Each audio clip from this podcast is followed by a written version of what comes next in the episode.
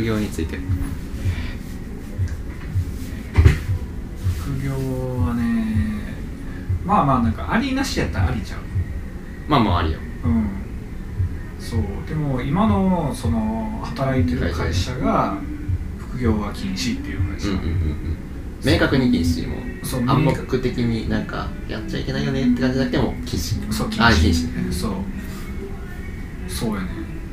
だからそれがなんかね、まあ、社会のなんか、まあ、例えばそのスタートアップとかさそういうなんか IT のベンチャー企業やったら副業 OK ってなってるけどでも副業禁止っていうのははっきり言ってるからまあなんかまあはっきり禁止って言ってるのは、まあ、それはそれで面白いなと思う、そう。やからやけどなんやろなその社員さんいるやんやけどお金が例えばなんか今の給料やったらとかだから副業したいけどできない、うん。で今の仕事を必死に頑張ってその給料を上げないといけないっていう考そうだね。えしかないやんか。そうね。そうね。もうそこしかないからねそう。選択肢は。でそれでもうめちゃめちゃ頑張ったけどその自分例えばその自分の希望する給料がいかなかった場合って、なんかインセンティブというかそのモチベーション的になんかちょっと難しいな、うん。マネジメントとしてすごい難しいなと思うし、あとはまあ副業をするからって言ってなんか別にその会社に対してのなんか忠誠心じゃないけどなんかじゃあそこの会社辞めてそっちに行こうっていうことにはあんまりならないうんうん。と思っててその生活のその質というか自分が今求めてる生活を実現するために一応副業もやってある程度稼いででそれでその既存のとこも頑張るみたいな。うん。そのちゃんと規定で決まってる時間は働きますよっていう仕組みがまあなんか今の社会に合ってるのかなとも思う、なるほどなるほどね。いや、はい。確かに確かに。どうなんですか？どう？なそうね。えでもあれよねおっしゃる通りかなっていうふうに思いますよ。僕は、うん、なんかなあのほ読んだ本であのあって、えっとね、なんかリクルートのなんか今の人事制度とか整えた人の、まあ、本があんねんけどそこで書かれてたのがその給料とかあとそのオフィスのまあ広さ綺麗さっていうのは、その働くモチベーションにはつながらない。要因として、うん。だけどそこが最低限整ってないとあとはマイナスになるだけ。いやーそれはめっちゃわかるわ。そう。って書いててだから給料を上げたところで別にい一瞬だけにうん。一時期だけ例えば給料20万が40万上がりましたよってなったけど結局それってモチベーションアップにはつつながらなくて、うん。逆にもう40が基準になってしまったらもうそこからどんどんそこから変わらんかったら下がっていくだけ減点方式になるよね。そうそうそう。だからそれとなんか副業っていう観点で見たらやっぱなその副業を OK にしてでその自分がその自由に、まあ、例えばまあ月5万とか10万とかでもいいけど、稼げるような状態の方が本業の方のモチベーションアップにつながるのかなっていうのは考えてます。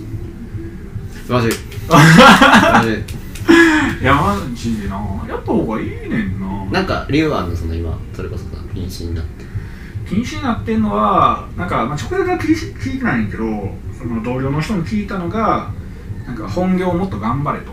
うん。そう本業で結果を出したら給料も上がるぞっていう、まあそういう考え方やから、うん。それもそれで、まあ分かんねん。ね全然。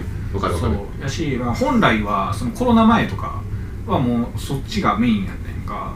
だからそれはすごい分かると。ただ、その今コロナになってそのリモートワークとかが来てってなった時に、まあ、果たしてそのままでいいのかっていううんうんそうそこに対して、まあ、ちょっともっとベターな方法があるんじゃないかっていうのを考えてるのが今。うんなるほどなるほど。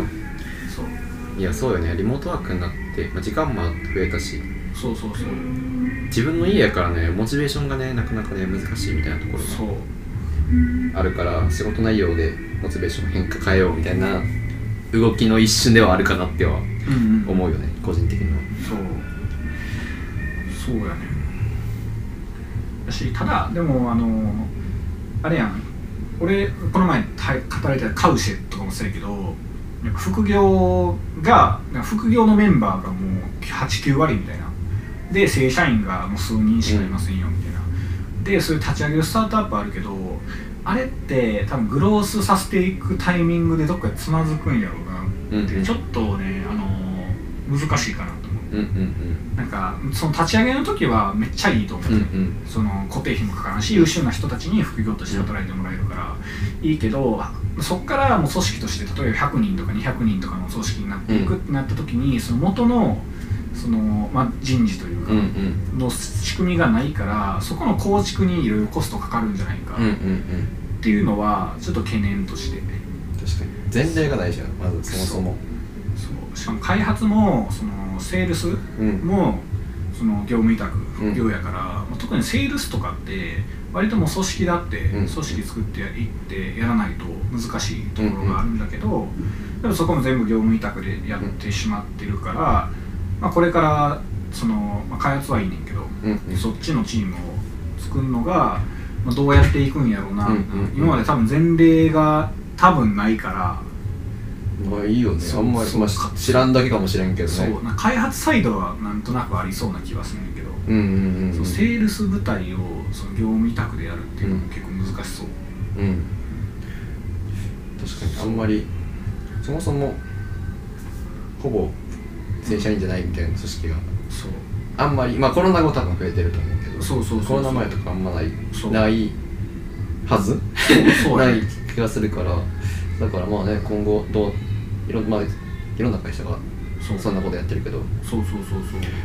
どういうね組織になっていくのかなって感じはしますよね。そうなんよね。前にカウシェのちょっと後ぐらいにあの SARS 系のなんかまあ 2B のな、まあ、ツール営業ツールみたいなの売ってる会社も、えっと、89割がリモートかな、業務委託。うん。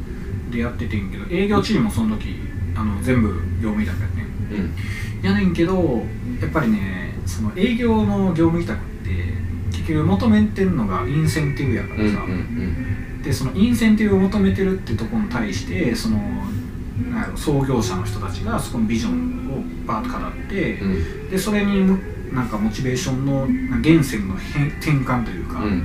ができればいいねんけどその業務委託やからさリモートやししかもまあみんなそれなりに稼いでたし、うんうんってなった時にそのやっぱ離れる人も結構多かったなってうんうんいう印象、うん。なるほどなるほど。そう。だからまあなんかね賛否両論っていうか俺はどっちかというと否定うんうんうん派うんうんうんうん。なるほどなるほそう。どまあ向いてる人もいるからどうなんやろな。そうやね。人によるんかな。とか。人によるものなんていうのそのそれがなんか人の性格とかうん。によるものなのかそもそもなんか組織としてダメなんじゃねみたいなとかはどうなんやろみたいなのは 全然まだ分からん。まだ結論はなんかつけられへんなって感まあじは、ねまだ事例がないからな。ねなんか誰かがそういうなんかさ、うん。成功事例みたいなのもしうん作ったら、そう。それがなんかねいろんなところでね転用されてそれがうまくいくかもしれないしね。そう。まだ。そうやねんなこれからですね。そうセールスとかはねもはやなんか代理店とかにお願いしもう仕切った方がいいんじゃないかっていう。ああなるほどね。営業を委託するみたいな。うんうんでもそれがなんか本来本来というかもともと今はあるよねそういうの。そうそうそうそうある。そういうのが。そうやね。そっちの方がいいと思うねんな。開発はまあ自社で社内でやらないとまあなんかあれじゃない？それも。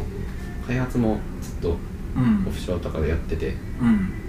社内のがいいよねみたいな感じになっていった議論にとなんか似てる気がする。あそうそうそうそうだからなんか今後、うん。まあ、セールスどう分からんけどセールスもなんかな結局中でやった方がいいよねみたいな話にもしかしたら派閥としてなうん。る可能性はあるかなみたいな、わからんまだ分からんけどね。そうそうそうそう。そうやねんなだからまあ副業はまあ副業はした方が多分組織的にも個人的にもいいかなって感じです、です